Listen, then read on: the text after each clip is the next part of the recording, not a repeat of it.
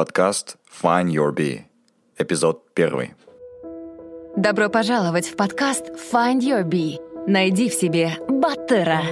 Ты запутался и устал от того, что тебе навязывает общество. Родные и друзья хотят, чтобы были оправданы их ожидания. Желая не упасть в глазах других, мы следуем чужим целям и получаем одобрение окружающих.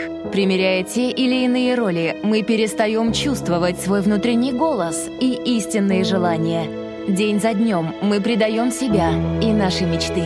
Наш подкаст для тех, кто хочет обрести внутреннюю свободу и посмотреть на жизнь под другим углом. Мы беседуем с разными людьми, теми, кто не принял правила игры нашей действительности и нашел путь к истинному «я» и своему счастью. Мы говорим о самопознании и разных возможностях для развития. Ты не один. Пора проснуться и найти в себе Баттера. Добро пожаловать в подкаст Find Your Bee. Меня зовут Кайржан Альбазаров, и сегодня у нас самый первый выпуск подкаста. Я заранее извиняюсь за свой голос. Я в эти три, первые три выпуска буду с охрипшим голосом, так как простужен. Надеюсь, это не повлияет на ваше первое впечатление о подкасте. А наш первый гость сегодня – это Гаглоев Георгий, мой замечательный друг, человек широчайших интересов, широчайших талантов и кругозора – я уверен, что вы все получите удовольствие и многое почерпнете для себя. Давайте слушать. А, Гоша, привет. Добрый вечер. Кайжан, приветствую. Приветствую, Гоша.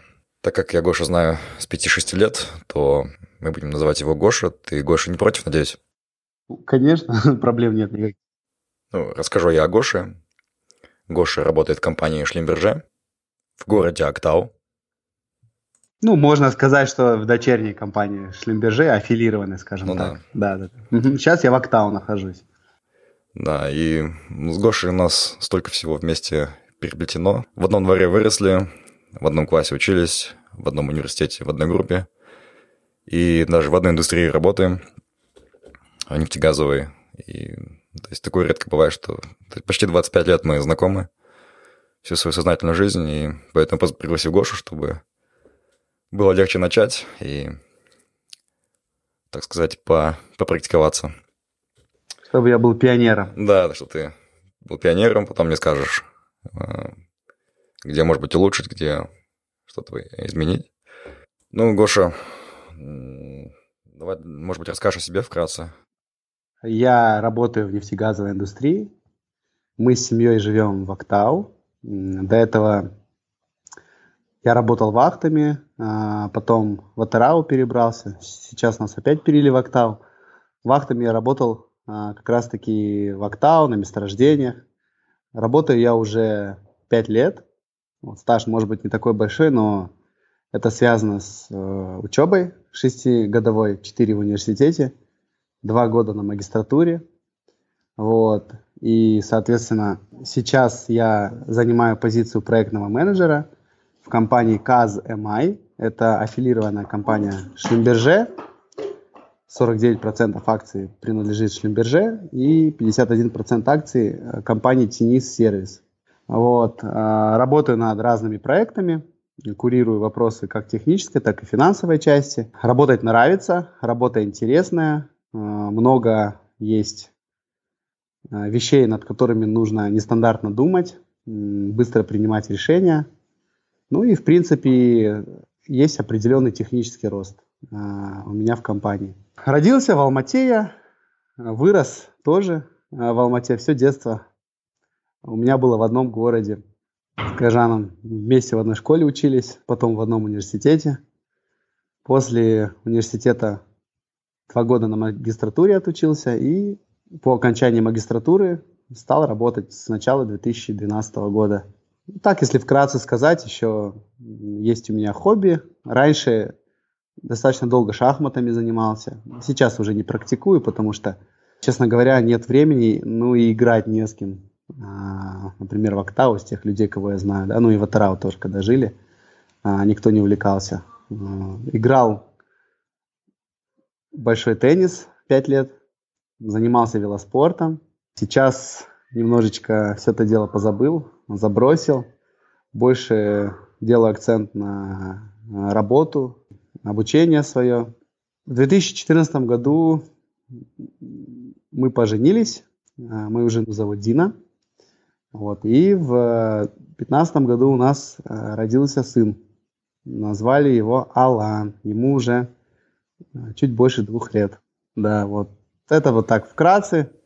Наверное, долго рассказывать нет смысла. Это просто, чтобы было такое общее представление. Угу. Ну и, как ты знаешь, да, эта передача создана для, для более уязвимого слоя населения, наших соотечественников, для наших, возможно, сверстников и людей помоложе, которые, наверное, где-то застряли в своем поиске, возможно, не видят перспектив, возможно, не понимают, что они хотят от себя. Возможно, им нужен какой-то личный пример и просто показать какой-то путь, какой, какую-то альтернативу.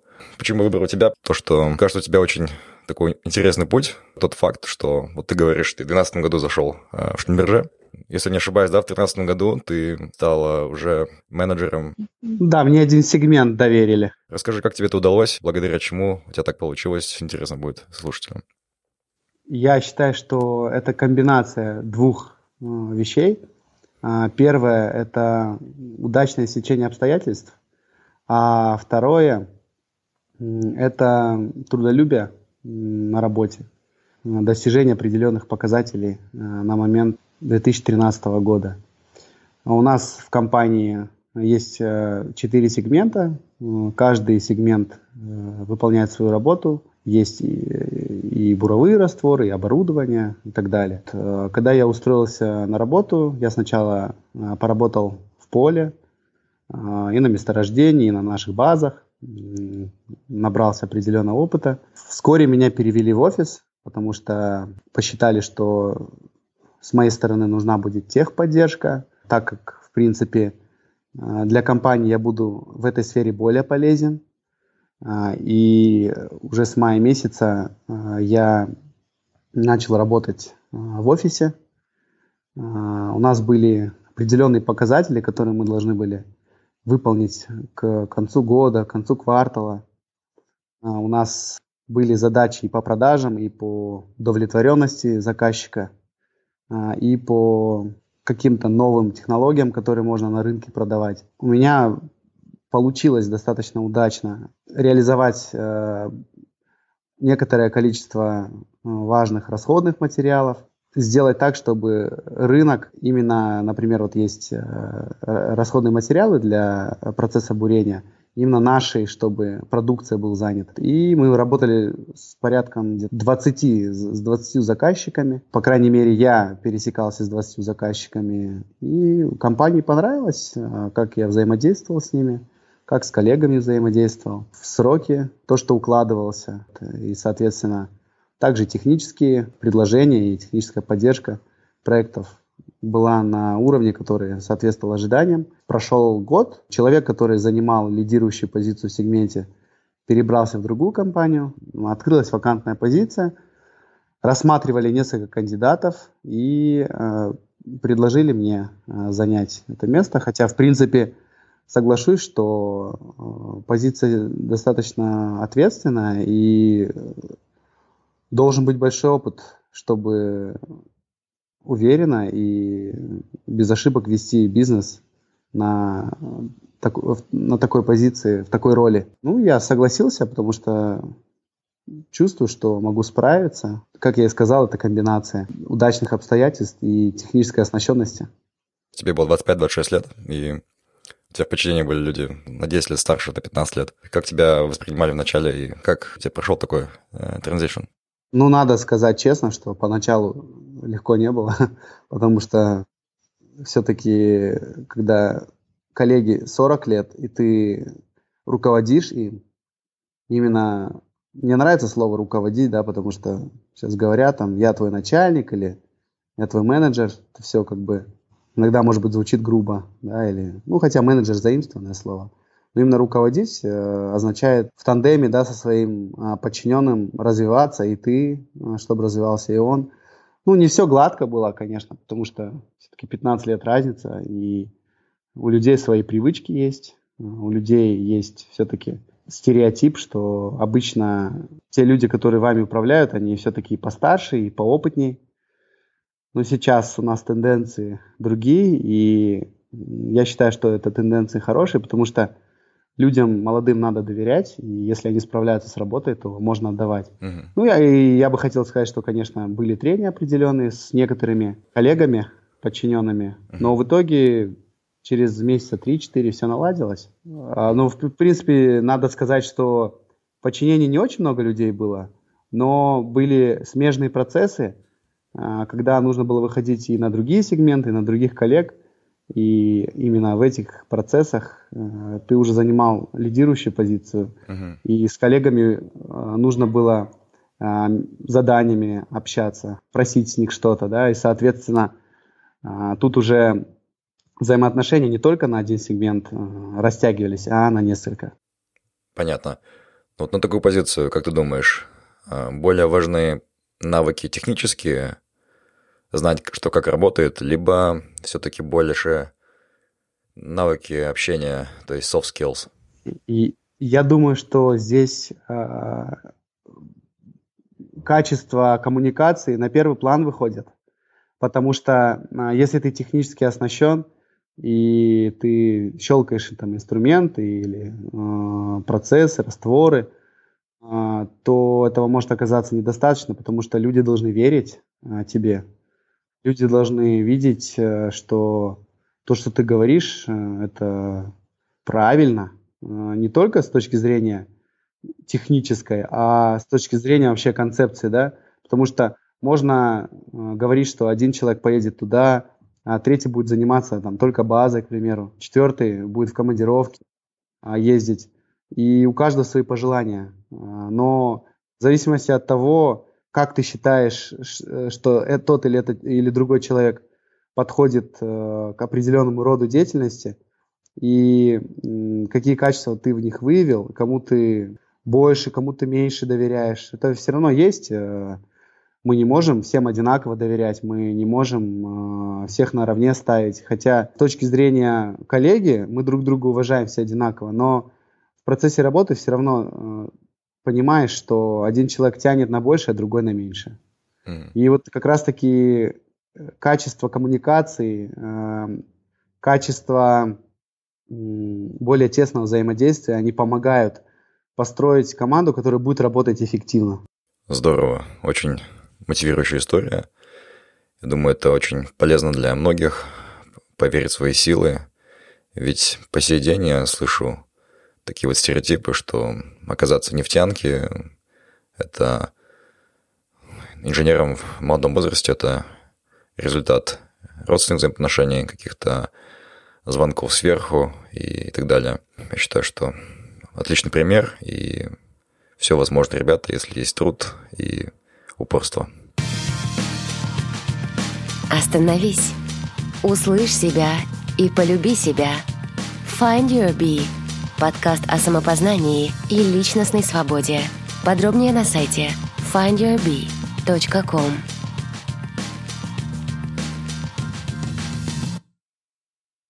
Вот как тебя, Гоша, после Алматы в Алмате вырос и приехал в Актау, потом в Атырау, потом опять в Актау? Как тебе жилось, как ты адаптировался, что ты почувствовал вначале? И как ты сейчас живешь? Очень такой, да, частый вопрос, который интересует ну, да. а, тех, кто, например, в Алмате живет, да, потому что люди, например, Запада, а, ну, которые в нефтегазовом секторе, к примеру, работают, они частенько мотаются по разным городам Казахстана, и для них, а, в принципе, а, нет таких вот границ, да, вот а, если люди, которые живут и работают в Алмате, достаточно редко, например, на Запад ездят. Uh-huh. Для них, конечно, необычно, да, что вот, вот как так, э, ты вырос в Алмате, твой родной город, и сейчас ты, понятно, инженером нефтегазовой промышленности стал, вот, но ты работаешь в совсем других условиях, э, другой менталитет, э, другой регион, другие правила, как на самом деле я бы хотел сказать, что когда я только начал, работать, то для меня Октау, я начинал в Октау работать, для меня Октау не был э, чем-то новым, потому что до этого я все-таки здесь практику проходил и уже успел побывать две вахты э, в городе. Октау, ну не прям все две вахты в самом городе, на месторождении, в городе и так далее. и уже немножко стал знакомиться с э, местными нравами, как э, положительные, так и отрицательные стороны, конечно, есть. Но а, первое, да, что тебя удивляет, конечно, совсем другой ландшафт, да, другие природные условия, а, другой климат и а, другой менталитет. Эти вещи, они заставляют тебя адаптироваться к новым условиям. И mm-hmm. в любом случае ты, конечно же, выходишь со своей зоны комфорта, потому что, ну, к примеру, Алмата, для кого-то это там родной э, город, там с ассоциацией идет со двором, с университетом, со школой, с какими-то определенными районами, да, а здесь э, совершенно все по-другому, и то, к чему ты привязался, тебе, конечно, этого не хватает, но адаптироваться приходится, и что самое интересное, э, пожив 3-6 месяцев год, ты становишься частью этого, угу. ты уже не говоришь с позиции алматинца, ты уже говоришь с позиции человека, который живет на западе страны, и в некотором плане даже, э, может быть, ты становишься на сторону жителей этого региона, да, да? да? Если, например, вначале ты себя противопоставляешь им, то сейчас ты уже становишься частью. Поэтому я бы хотел сказать, что и примеру, вот в Октау не секрет, да, очень мало зелени, сильные ветра, да, и есть определенные такие климатические вещи, которые, с которыми ты в Алмате не столкнешься. Но на самом деле мелочь. Единственное, а здесь люди по-другому думают, то, что я заметил, и э, люди, как бы правильно сказать, чтобы и не обидеть в то же время ни одну, ни другую сторону, люди в некотором плане здесь попроще. А, чем люди в Алмате. В каком плане люди попроще? Не то, что люди, у людей меньше кругозор, ни в коем случае, не, не об этом хочу сказать. Но просто жизненные принципы достаточно твердые у людей. Угу. И, может быть, э, поток информации, который сваливается на жителей э, там, западных регионов, он не настолько, может быть, и большой, э, с которой, с, по сравнению с тем, с которым работают жители, например, Алматы. Да, угу. Потому что все-таки там и плотность населения выше, и очень а, перемешанный город, есть э, много модных заведений, есть много, а, наоборот, черных районов, и все это вместе, все это одновременно, может быть, в Алмате просто информационный обмен совершенно другой. Ну да. Что я хотел сказать. Да, ну я еще вот в Атырау пожил, да, к примеру, да. и полностью соглашусь насчет того, что на самом деле в Октау жизнь спокойная. А, Атырау от Октау, а, кстати, тоже отличается а, по определенным а, признакам. Ну, не буду перечислять банально там климатические и так далее разницы. Нам а, вообще с женой показалось, что в Атырау люди другие, нежели чем в Октау. Конечно, в первую очередь это связано с тем, что в Актау э, больше национально перемешаны люди. Ну да. А в Атарау э, у нас больше местного населения, э, нашего, э, коренного. Э, и э, в Атарау мне показалось, что Атарау сейчас более динамичен по сравнению с Актау. Да ну. Больше процессов. Э, да, сейчас просто если брать а, я не говорю там про стройки, да, про здания. В Октау тоже строек много, в Атырау, может быть, да, равноценно, но а, поток, вот, поток людей, количество рабочих мест, а, сейчас в Атырау, Атырау намного превосходит Октау в этом плане. Потому что вообще по Мангистаускому mm. региону активность сейчас упала очень сильно. Ну, когда привыкаешь, мы же в Атырау два с половиной года прожили. Да. А, да, после того, как мы поженились, нас перевели в Атырау, и с 2014 по начало 2017 а, мы находились в Атырау. Первые месяца три тоже было трудно, особенно из-за комаров, потому что мы да. приехали в мае, угу. и комары в Атырау просто дикие. Они не дают покоя, они залетают в каждую щель, для них сетки ничего не означают. Их даже таксисты выгоняют, открыв окна и разгоняясь там до 100 км в час. Да, они выгоняют их с машины, угу. Потому что по-другому невозможно. Вот. И было необычно, потому что погулять, вот, когда жара и влажность высокая, да, невозможно просто погулять, потому что они тебя закусают, чем бы ты ни мазался. Но это, опять же, это такие мелкие неудобства, к которым все равно ты привыкаешь. Uh-huh. А, мы реку полюбили, и район, и город тоже компактный, маленький, красивый, а более такой вот по например, с Октава, Тарау более зеленый, да, да, город. Вот. Но у каждого города и у Октау, Тарау есть свои преимущества. В Октау вот, вот этот приятный морской бриз, да, да, да. в Атарау, конечно, этого нет. Mm. А, ну и так можно, конечно, сравнивать, а, просто к тому, что города, что Атарау, что Октау, а, хорошие. Давай закончим говорить о Западном Казахстане и перейдем к тебе. А, мог бы ты рассказать о том, как ты пришел в нефтянку, как ты выбрал специальность? Ли это осознанный выбор, либо это случилось случайно? Честно сказать, я начал задумываться э, о том, кем я хочу стать в конце 10 класса только, потому что все, что до этого я думал, это было недолго и не глубоко.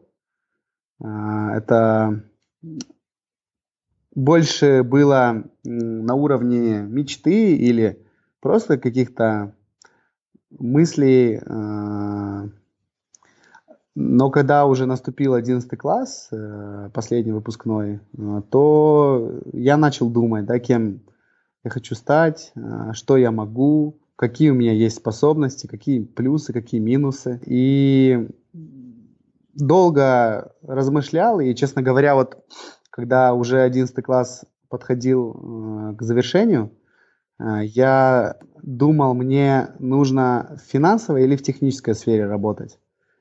И по э, окончании э, единого национального тестирования uh-huh. я склонился к тому, что вообще, конечно, нужно идти на техническую специальность. Почему? Потому что, как мне на тот момент показалось, у нас в стране больше рабочих мест для технической специальности.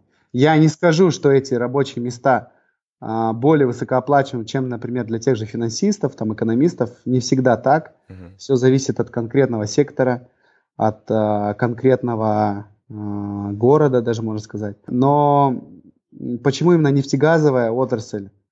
Потому что на тот момент я считал, что нефти у нас в стране достаточно. И не только у нас, а в принципе по всему миру. А, этот продукт востребован. Этот продукт нужно добывать с недр. И, и, и процессов, с которыми сталкивается нефть при начале своего формирования под землей, да, uh-huh. до момента производства пластика, да, или там полиэтиленовых мешков, uh-huh. очень много. И этот сектор, если взять, да, весь апстрим, даунстрим, он очень широкий и э, достаточно большое количество рабочих мест, достаточно большое количество именно спроса на людей, которые могли бы э, грамотно и технически корректно э, вести процессы э, бурения, добычи, э, разработки, э, переработки и так далее.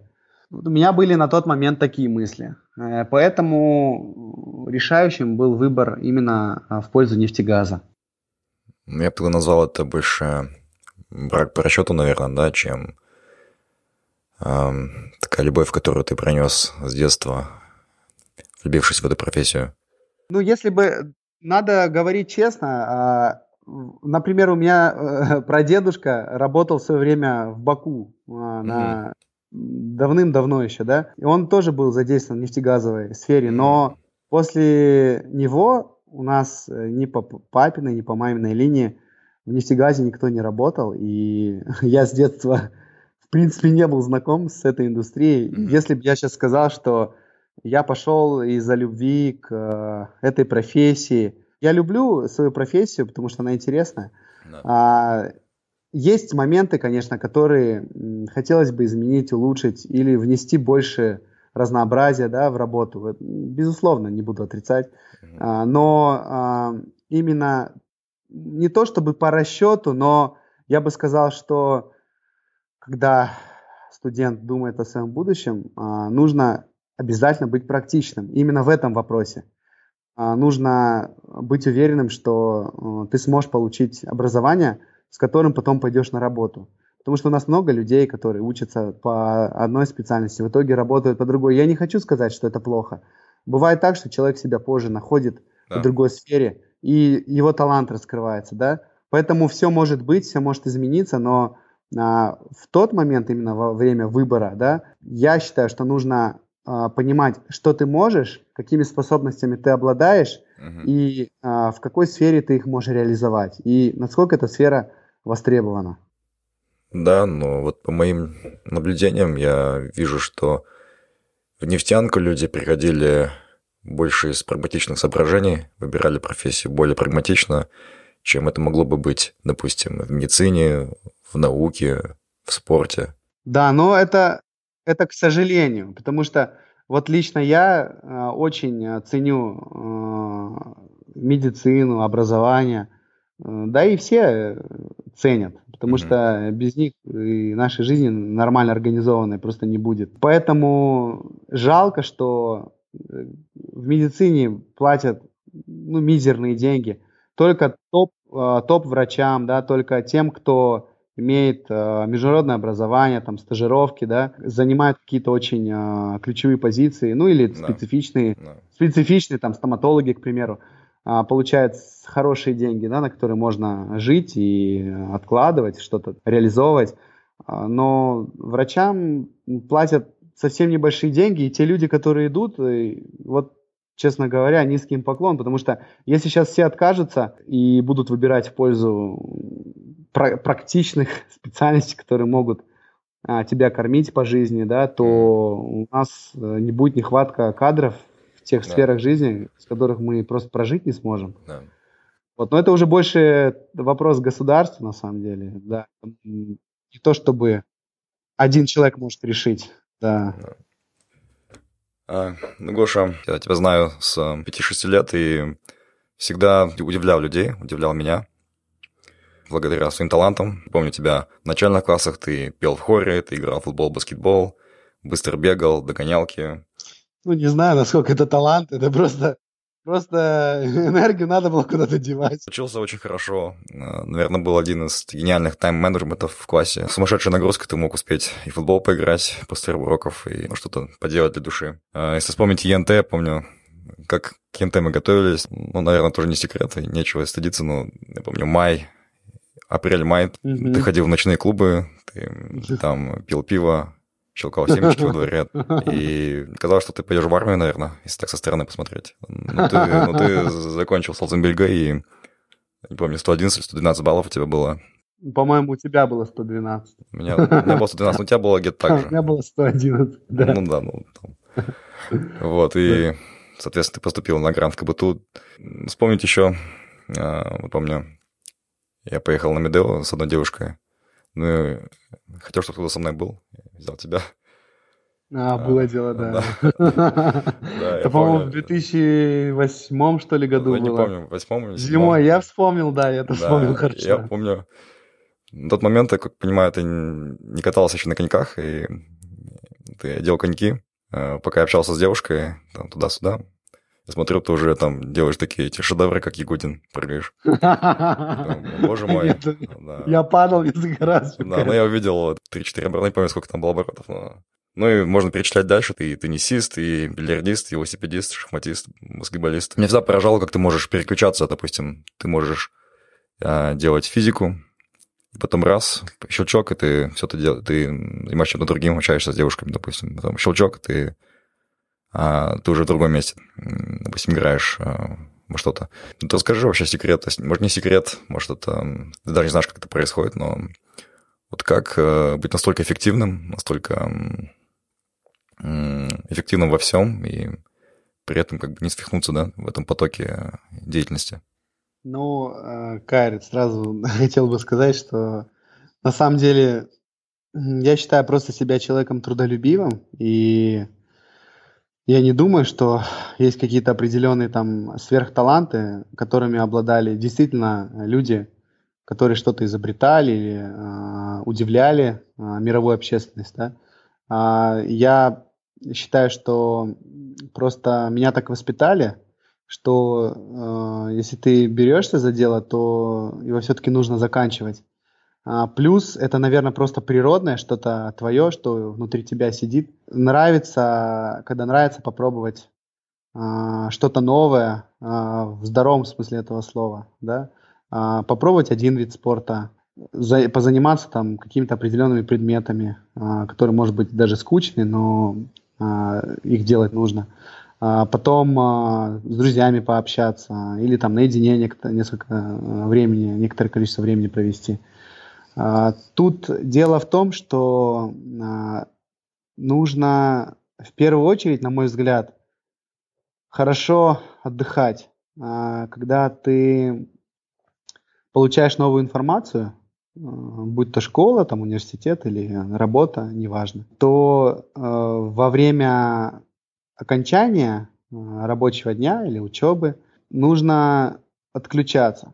Нужно не заставлять себя там об этом не думать или там не планировать там дальнейшие свои действия, а просто заинтересовать себя другим видом деятельности, который в момент отдыха тебя бы переключил на совершенно другой режим, переключил бы э, твои э, волны, да, или как ты бы настроился на другую частоту. И как раз-таки настроившись на эту частоту, может быть, какие-то другие клетки мозга выходят на первый план, угу. которым уже не нужна э, информация, с которой бы ты только что взаимодействовал. Вот я не знаю, как, может быть, это словами объяснить, но смысл в том, что ты как будто просто крутишь там э, под определенными углами свои зоны, а, каждой зоне свое интересно. И, наверное, здесь самое главное – это умение отойти, вот этот сам процесс, когда ты в одном деле, а потом тебе нужно быть в другом деле, это умение а, вот этого моментального переключения. А тут, а, наверное, просто сильное желание, если оно, конечно, есть, uh-huh. потому что есть э, у людей темперамент разный. Кто-то любит целый день заниматься, например, просто от этого удовольствие да, получает. Если человек в гармонии, а, если ему нравится, а, что он, например, целый день одним делом занимается, или целую неделю, а может быть даже месяц, то, а, может быть, мой совет и не подойдет этому человеку, потому что у него другой склад ума, у него другой темперамент. Но если человек, например, устает от учебы, от работы, то обязательно нужно находить хобби. А хобби, на мой взгляд, не обязательно должно быть связано с а, какими-то затратными вещами, да. Сейчас а, очень модно ходить на тренажеры, кроссфиты, uh-huh. плавательные бассейны. но, например, большинство из нас забыло э, про обычные прогулки. Uh-huh. Просто, конечно, прогулки тоже разные бывают, да. Можно просто в магазинчик там рядом сходить и как будто бы за прогулку, да, посчитать. Но я немного про другое, про то, что э, нужно просто отходить от того, чем ты занимался э, в предыдущие там 8 часов и уйти в, или в природу, или э, в общение с близким человеком, или э, в какие-то мечты свои, да, не просто в, ана- в анализ информации, которую ты получал до этого, э, просто когда опыт думаешь. Хотя мысли тоже, да, они такие скакуны, их не, не поймаешь, не всегда возможно там настроиться, да, на нужный лад. Но тем не менее, например, если ты э, решил прогуляться один, то можно просто помечтать или что-то хорошее придумать, да, или а, пообщаться с родным человеком, mm-hmm. если он даже не рядом, то по телефону, или, может быть, даже познакомиться с кем-то. Ну, все зависит от того, на какой э, стадии находится mm-hmm. человек, будь то он студент или уже э, семьянин, конечно, все от этого зависит. No. Поэтому э, я считаю, что самое главное э, это слушать э, свое сердце. Вот иногда люди занимаются долго, да, и потом говорят, ну вот это мне неинтересно, то мне интересно, мне uh-huh. учеба, там, работа надоела, учеба надоела, что делать, а, как бы, не знаю, я не получаю удовольствия. Uh-huh. Для начала нужно что наладить? Наладить базовые принципы. А, ложитесь рано спать, uh-huh. да. А, я сам не всегда могу это делать, а, Иногда и ребенок может не давать, иногда и ты сам поздно с работы возвращаешься, когда у нас или тендеры, или серьезные задания, что уж там скрывать, тоже поздно с работы возвращаешься.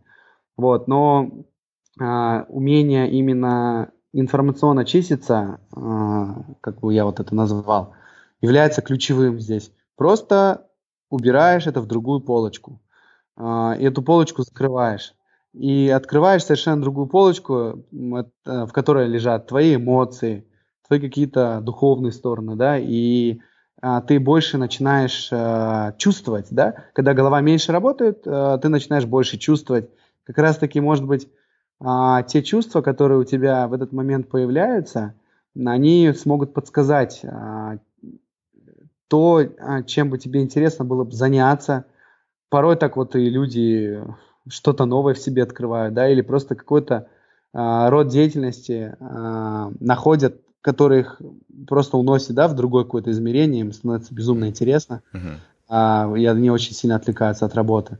Вот я бы, э, обобщив, э, да, то, что вот я сейчас наговорился, может быть, очень долго, э, сказал бы, что здесь важно, когда у тебя много работает голова, давать поработать там ногам, рукам, сердцу своему, просто абсолютно другим зонам своего организма, которые тебя, которые тебе всегда подскажут, потому что вот тупик он есть в голове, да, но в сердце тупика быть не должно.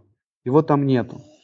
А если ты можешь отключиться от своего ума, а, то в сердце, а, например, ну, в том же спорте, да, когда ты уже а, физическим упражнением занимаешься, приходят совершенно другие ощущения. А поговорим еще раз о о твоем пути, то есть ну, все выглядит так очень радужно и гладко, но были ли какие-то у тебя кризисы, а, которые могли бы все пошатнуть? Если были, то а, как ты с ними справился? Конечно, если ты можешь об этом говорить. А, ну, конечно, кризисы были, безусловно. К примеру, я сразу говорю, что я считаю, что наше поколение, вот, например, ты, да, Кайржан, и наши друзья, мы выросли в, хоро в хорошем детстве. У нас, mm-hmm. на мой взгляд, счастливое. Я бы даже сказал безопасное детство, потому что тут э, просто будет кощунством, если я буду говорить там какие, про какие-то вещи, называть их такими прям трудностями, uh-huh. и в то же время люди будут э, понимать, что есть э, люди, которые сталкивались прям с суровыми и реальными трудностями, а, такими как, э, к примеру, вот человек вырос в детдоме, да, будучи сиротой, и добился больш... очень больших успехов, успехов в жизни. Uh-huh. У этого человека трудности, конечно, намного больше, они более серьезные, да, и его борьба, его победы, они более э, сильные, они э, произошли после больших напряжений, да, я бы так сказал. Да. Вот. И поэтому я очень люблю свое детство и молодость, хотя сейчас, да, в принципе, тоже что, молодой же. Ну, как бы, детство, отрочество, юность, да, то есть э, я считаю, что э, первая трудность, э, с которой, например, я столкнулся, я бы назвал это академическая, в, например, 11 классе, когда мы уже все успешно закончили, uh-huh. поступили в университет, я участвовал в программе «Болошаг», uh-huh. но, к сожалению, я дошел до последнего раунда и не прошел. Uh-huh. Да? То есть, когда я поехал в Астану в сентябре 2005 года, там было финальное собеседование, а, вроде бы все, на мой взгляд, было нормально. И тестирование сдал, и показатели были неплохие. Ну, по каким-то причинам а, я не прошел, да, и угу. было, ну, очень неприятно, да, безусловно, да. очень неприятно, и ты радуешься за своих друзей, потому что, ну, они молодцы, да, они прошли, в то же время за себя порадоваться ты не можешь, потому что да. ты в итоге э, не смог повторить успех. Вот, и была, конечно, демотивация, э, определенная. Э, я не знаю, сколько она длилась, может быть, месяц, да. Но, тем не менее, я просто для себя э, вывел одну вещь, что раз так случилось, значит, э, в этом есть определенный смысл. И, может быть, мне, будучи в, в Алмате, в университете, предстоит определенная работа э, над определенными сферами своего характера, мне, значит, нужно познакомиться с определенными людьми а, и что-то в жизни узнать. А, помимо того, что я сейчас буду говорить про академическую часть, я именно хотел бы на этом акцент сделать.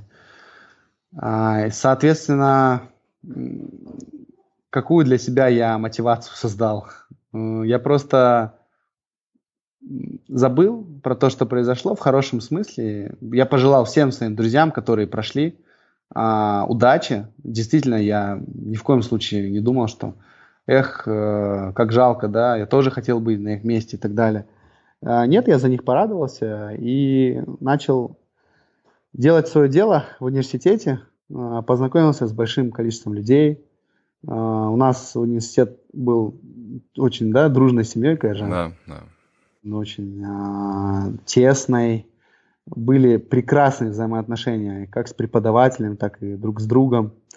Много социальных э, проектов, очень много э, культурных, спортивных э, мероприятий, э, просто развивающих каких-то интеллектуальных игр. Э, я приобрел друзей. Вот, например, если бы я уехал, да, конечно, скорее всего, я бы получил а, образование, которое на э, мировой арене котируется больше. Ты бы говорил но... британским акцентом. Да, в данном случае, возможно, да. Э, здесь я получил э, очень интересные знакомства, получил друзей, и вот я ни капельки не жалею. Это, можно сказать, что такая вот первая, да, академическая трудность, с которой я сталкивался. Вот, поэтому, опять же, сравнивая с э, какими-то серьезными испытаниями в жизни, которые бывают у людей, э, я бы не назвал это большой трудностью, но тем не менее, э, это одна из тех вещей, через которые пришлось пройти, принять и двигаться дальше. Ну, дай бог, это будет единственная такая трудность, самая большая трудность в твоей жизни. Понравился наш подкаст? Найди Find Your Bee без пробелов в соцсетях Facebook, ВКонтакте, Instagram и YouTube и следи за новыми выпусками нашего подкаста.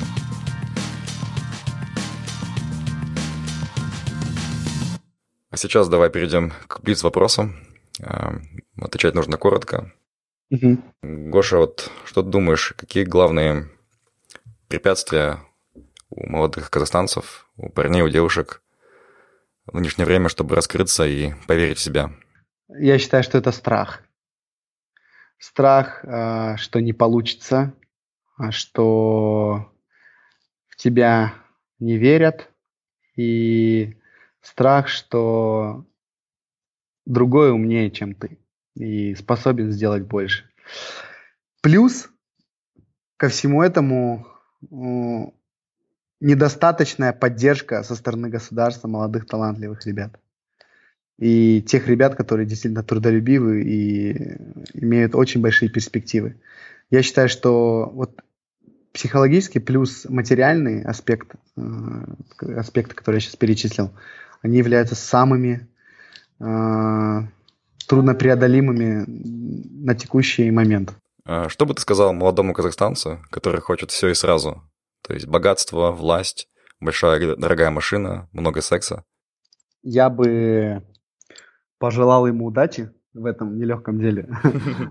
Но на самом деле э, я бы сказал, что всему нужно время, и самое главное э, не лениться, потому что будем честными, э, нам свойственно лениться всем. И эта лень, она просто убивает прогресс, она убивает а, достижение поставленных целей, если они, конечно, поставлены. Поэтому самое главное, э, что я бы сказал, э, это нужно трудиться, э, не быть ленивым и думать самому. Конечно, мнение взрослых и тех людей, которых опыт, оно играет большое значение, но иметь свое мнение – это очень важно, на мой взгляд, потому что ты себя знаешь сам очень хорошо по сравнению с другими людьми, хотя они а, могут претендовать на то, что у них больше знаний, и они тебя могут наставить, но а, слушая себя, слушая свое сердце, только сам человек может а, понять, а, как он а, может добиться поставленных целей, которые, например, и ты озвучил, и а, что-то дополнительное. Здесь комбинация трудолюбие, вера в себя и присутствие своего мнения. А, когда свое мышление постоянно подключаешь, ты уже начинаешь реально развиваться. А, следующий вопрос. А в чем для тебя заключается успех? Успех – это то состояние, когда твои близкие и твои друзья, которые тебе действительно дороги, рады тому, а, что ты имеешь, и ты рад тому, что ты можешь помогать и делать счастливыми тех, кем ты дорожишь. Как бы ты характеризовал лень? Является это ли это пороком, либо это просто невыбран, неправильно выбранная деятельность? А, я считаю, что это все-таки порог, да, это наша слабость, потому что если ты деятельность неправильно выбрал, то если ты человек не ленивый, ты ее просто быстро поменяешь, вот и все. А, и лень а, это не просто порог, это, я бы даже сказал, дурная привычка. Просто я привык лениться, и если я вчера ленился, то и сегодня мне, в принципе, это понравится. Что самое интересное, люди от лени могут получать реальное удовольствие. Потому что как бы принято считать, что может быть стыдно, да, то, что ты ленишься. Но я для себя понял, что некоторые люди от этого удовольствие получают, что можно просто на диване поваляться, а, в то время как кто-то другой вкалывает. Вот здесь, конечно, только сам человек может себя заставить и поменять свое мировоззрение. Что для тебя важнее, личная свобода и личное пространство, либо такой консенсус и статус-кво в коллективе? сто процентов личная свобода, личное пространство. Потому что если есть свобода, свобода выбора и свобода вообще э, рода деятельности, помимо работы вообще по жизни, то ты будешь в гармонии с самим собой. А статус-кво – это часть э, успешности. Я не считаю, что это какое-то интегрированное понимание того, что человек успешен, потому что иногда многие, человек, э, многие люди человеку просто как бы поклоняются, да, если так выразиться, из-за того, что они его боятся, uh-huh. из-за того, что они знают, что от него зависит судьба их, например, на работе, тот же начальник. Да. Но насколько человек счастлив в своей жизни, еще неизвестно, да, потому что э, это только может, наоборот, на тщеславие играть, и это может э, лишний раз человека делать хвастливым, да. Mm-hmm. Но опять же, все зависит, э, конечно, от конкретного случая.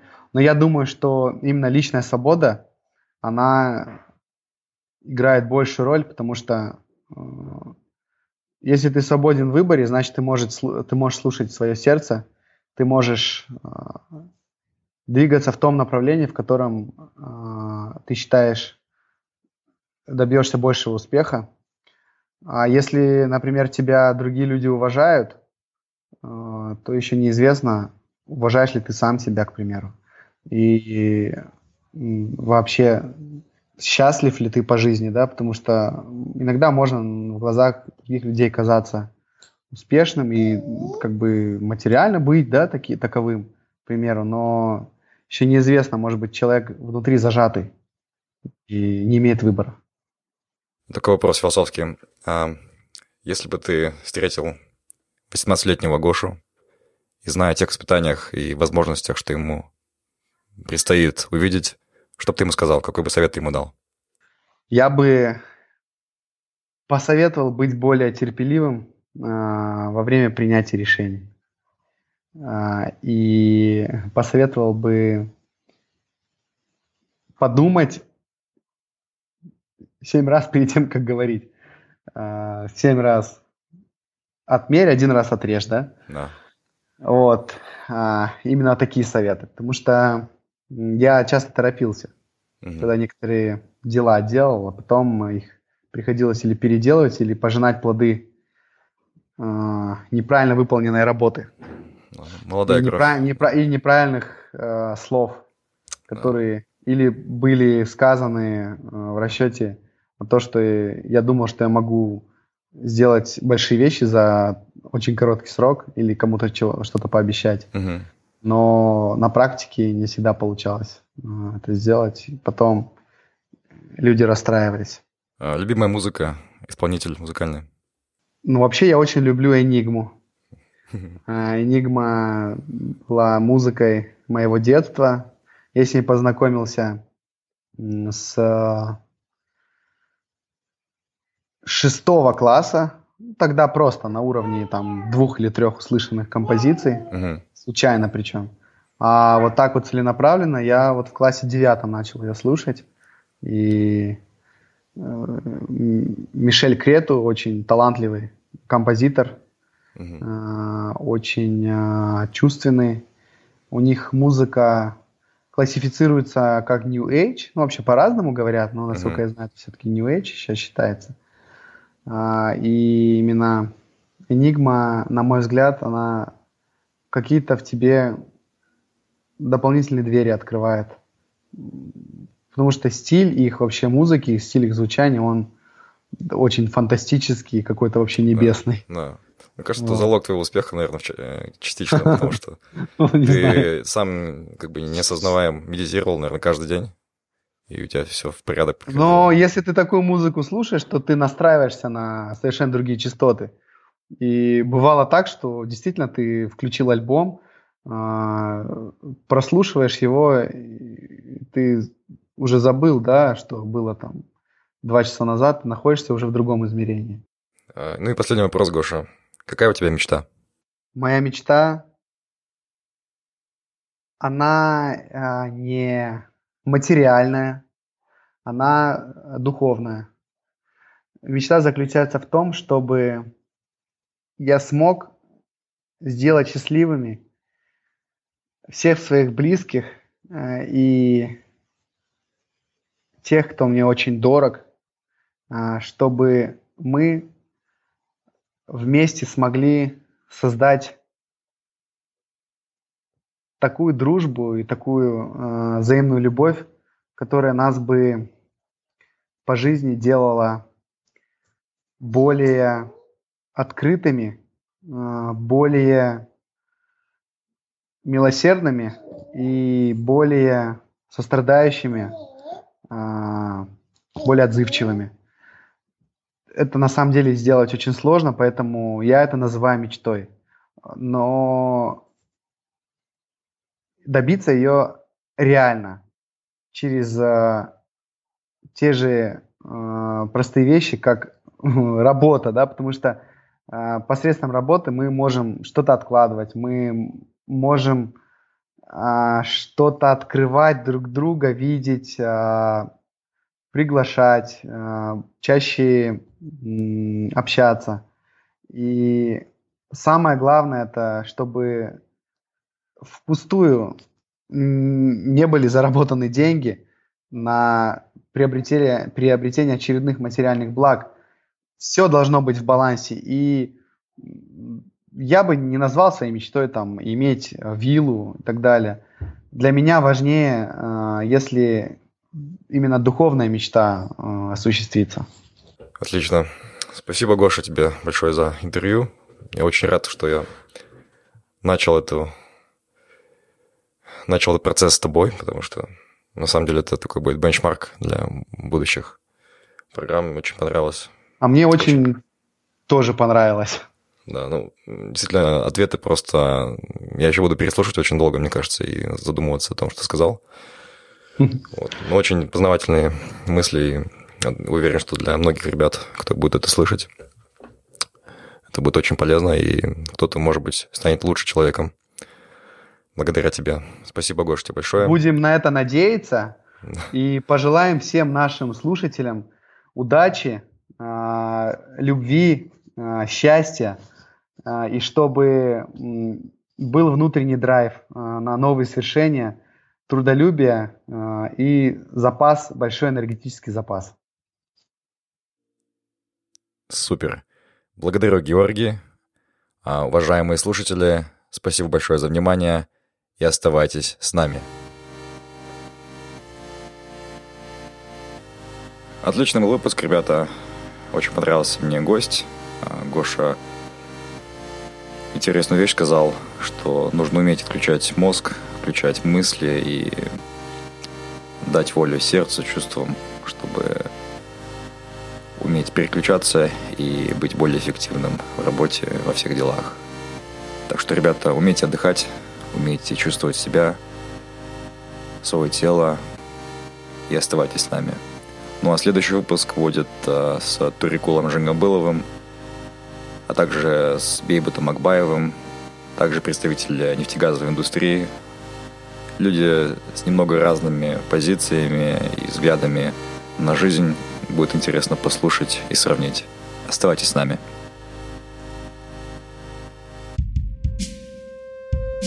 Спасибо, что были с нами. Мы беседуем, чтобы понять себя, наше поколение и общество. Наша цель — сделать людей внимательнее к себе, быть свободнее и счастливее. Если вам понравился подкаст Find Your Bee, подписывайтесь на него на iTunes и Google Play, а также следите за нами в Фейсбуке, Инстаграме, ВКонтакте и на сайте findyourbee.com. Также вы можете сделать подкаст еще лучше и помочь другим, оставив отзыв на iTunes. Помните, только вы определяете, что для вас счастье и успех. Найди в себе своего баттера, и твоя жизнь больше не будет прежней.